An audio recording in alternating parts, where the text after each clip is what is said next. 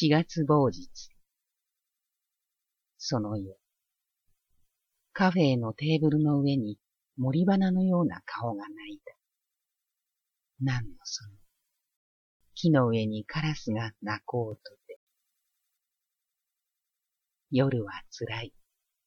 両手に盛られた私の顔は緑色のおしろいに疲れ、十二時の針を引っ張っていた。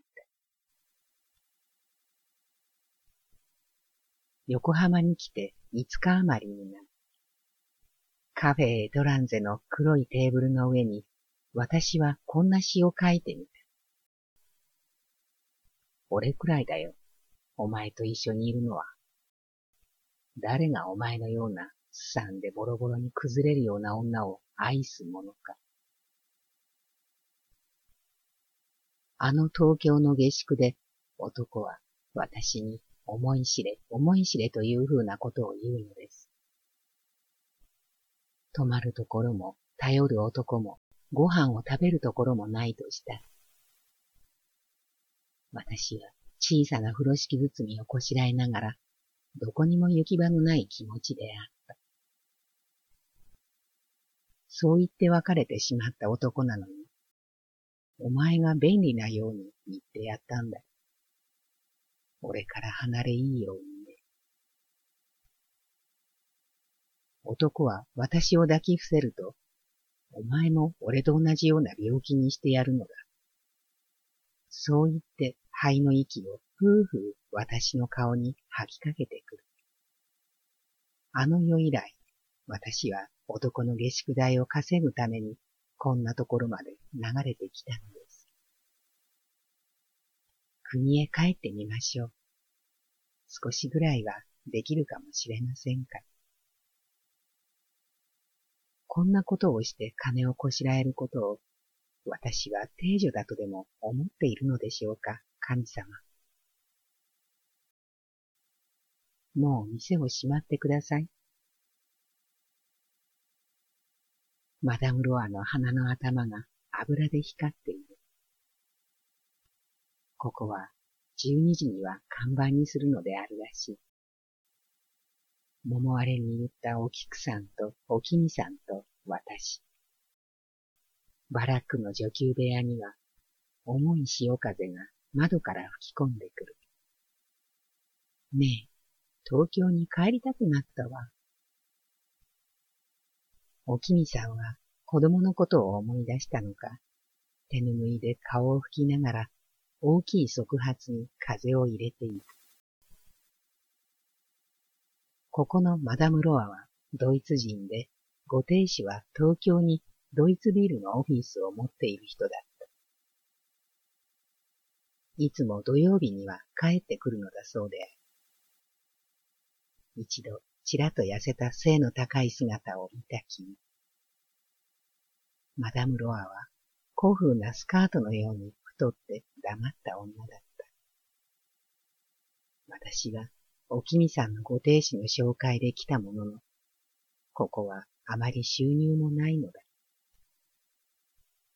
コックも日本人なので、外人客は料理は食べないで、いつもビールばかり飲んでいた。私、あんたんとこの人に紹介されてきたので、本当は東京へ帰りたいんだけれど、遠慮していたのよ。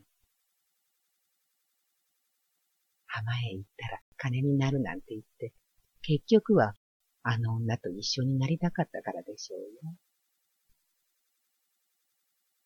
おきみさんのご亭主は、おきみさんと親子ほども年が違っているのに、寝かけを持っていた。実際、私たちは男のために苦労して生きてるようなものなのね。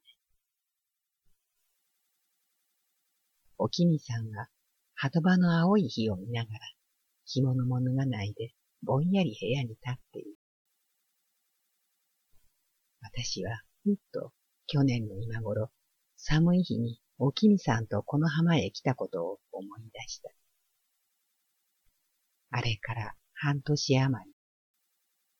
もうおきみさんとは会えないと思いながら、どっちからともなく尋ね合って行き来していることを思うと、微笑ましくなってくる。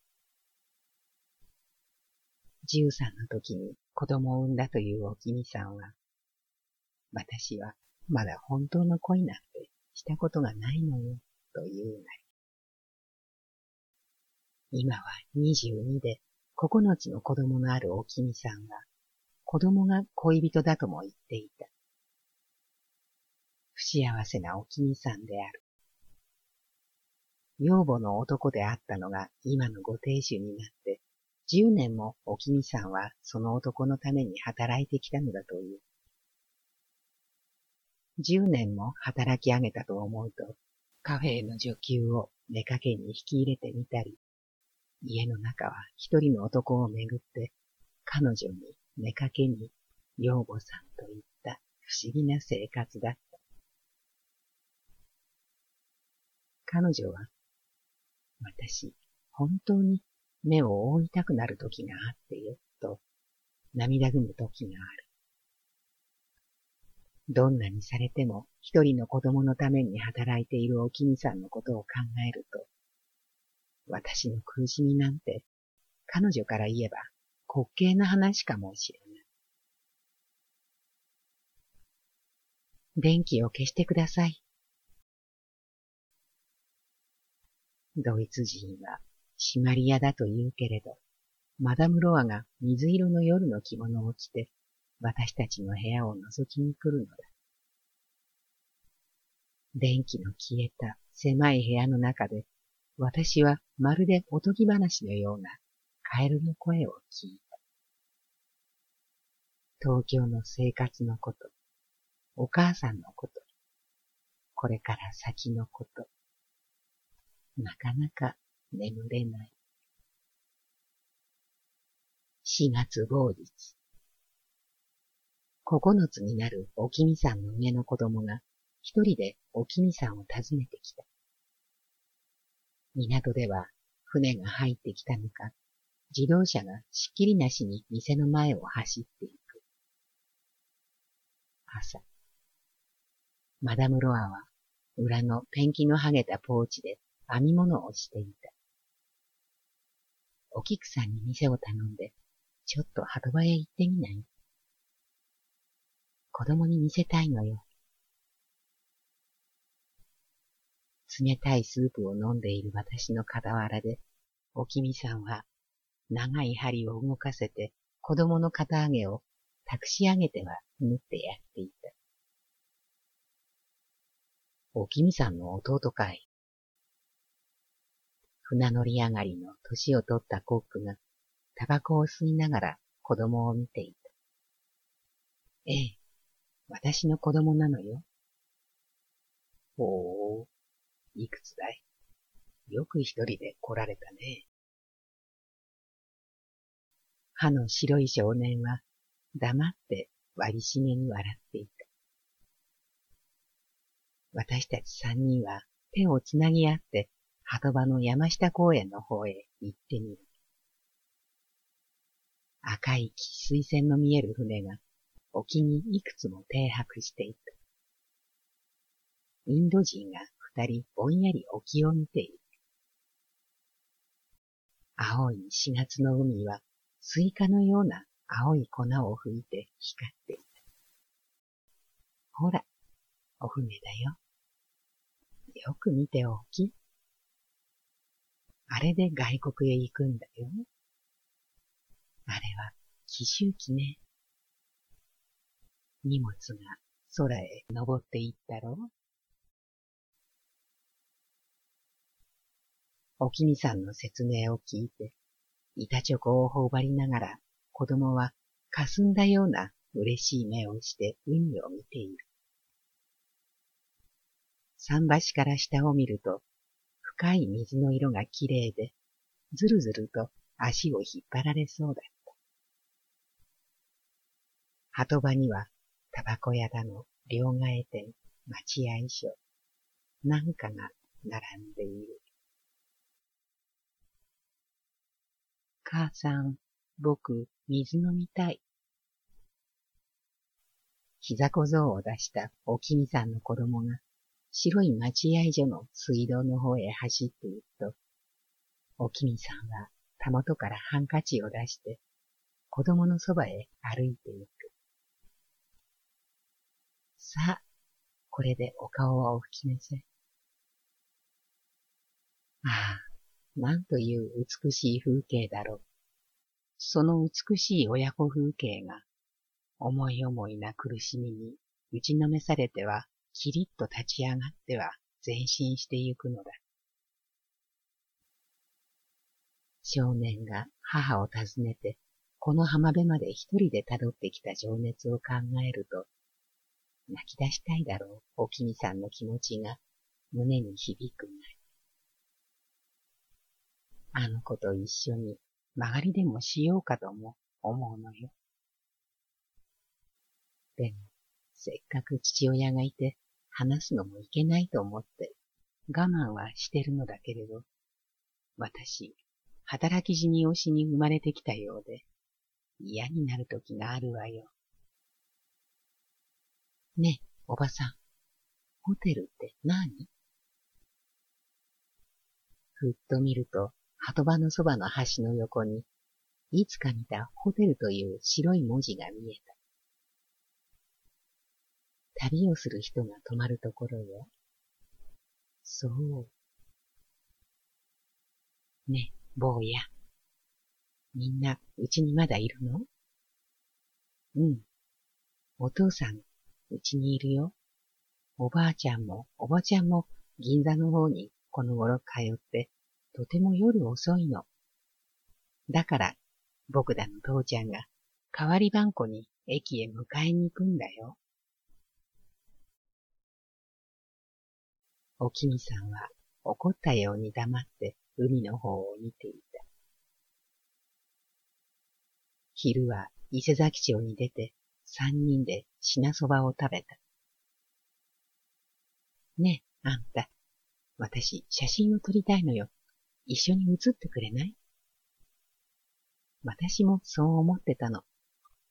いつまた離れ離れになるかもわからないんですもの。ちょうどいいわ。坊やも一緒に撮りましょう。シナの軍人の制服のような感じの電車に乗って、浜近い写真館に行った。三人で撮ると誰かが死ぬんだって。だから、犬頃でもいいから借りましょうよ。おきみさんが不格好な張り子の犬を膝に抱いて、坊やと私とが立っている姿を撮ってもらう。バックは鳩場の桟橋。林立した興奮な小柱が見えます。坊や、今日は母ちゃんとこへねんねしていらっしゃいね。一緒に帰るの？おきみさんは寂しそうに一人でスブニールのレコードをかけていた。マダムロアは今日は東京へ外出していない。椅子を二つ並べてコックはぐーぐー眠っている。もらい、一円足らず。私も坊やたちと東京へ帰ろうと思う。四月某日。こんな旅が一生続いたら愉快よ。エトランゼの裏口から一つずつ大きい荷物を持った私たち二人の女をマダムロアは気の毒そうに見て一週間余りしかいない私たちへ給料を10円ずつ封筒へ入れてくれた。また来てください。夏はいいんですよ。おきみさんと違って家のない私は、またここへ逆戻りしたい懐かしい気持ちで、マダムロアを振り返った。黙った女ってしっかりしているものだ。背広を着た彼女は二階から私たちをいつまでも見送ってくれていた。よかったら、うちへいらっしゃいよ。雑居だけど、いいじゃないの。そして、ゆっくり探せば。駅でバナナを剥きながら、おきみさんがこう言ってくれた。東京へ行ったところで、ひねくれたあの男は、私をまた殴ったり叩いたりするのかもしれん。いっそ、おきみさんの家にでも、厄介になりましょう。サンドイッチを買って汽車に乗った。汽車の中には、桜のマークをつけたおのぼりさんの人たちがいっぱい溢れていた。桜時はこれだから嫌ね。一つの腰掛けをやっと見つけると、三人で腰をかける。子供との汽車の旅なんて何年にもないことだわ。夕方、おきみさんの板橋の家へ着いた。ずいぶん一人でやるのは心配したけれど、一人で行きたいって言うから、私がやったんだよ。髪をほうほうさせたおばあさんが寝転んでタバコを吸っていた。この間は失礼しました。今日はなんだか一緒に帰りたくなってついてきましたのよ。長屋建てのギシギシした板の間を踏んで、おきみさんのご亭主が出てきた。こんなところでよければ、いつまででもいらっしゃい。まあ、そのうちいいところがありますよ、と言ってくれる。部屋の中には若い女の着物が脱ぎ散らかしてあった。夜更け、ふっと目が覚めると、子供なんかを駅へ迎えにやる必要はないじゃありませんか。あなたが言っていらっしゃい。あなたが嫌だったら私が行ってきます。おきみさんのかんばした声がしている。やがて土間を開ける音がして、ご亭主が駅へ出かけさんを迎えに出て行った。おい、おきみ、お前もいい加減バカだよ。舐められてやがって。向こうの端に寝ていたおばあさんが、口汚くおきみさんを罵っている。ああ、なんということだろう。なんという家族なのだろうと思う。ガラス窓の向こうには、春の夜霧が流れていた。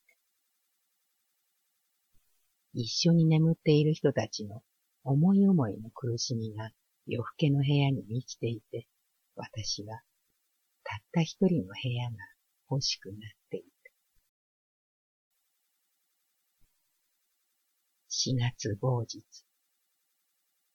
雨。終日、坊やと遊ぶ。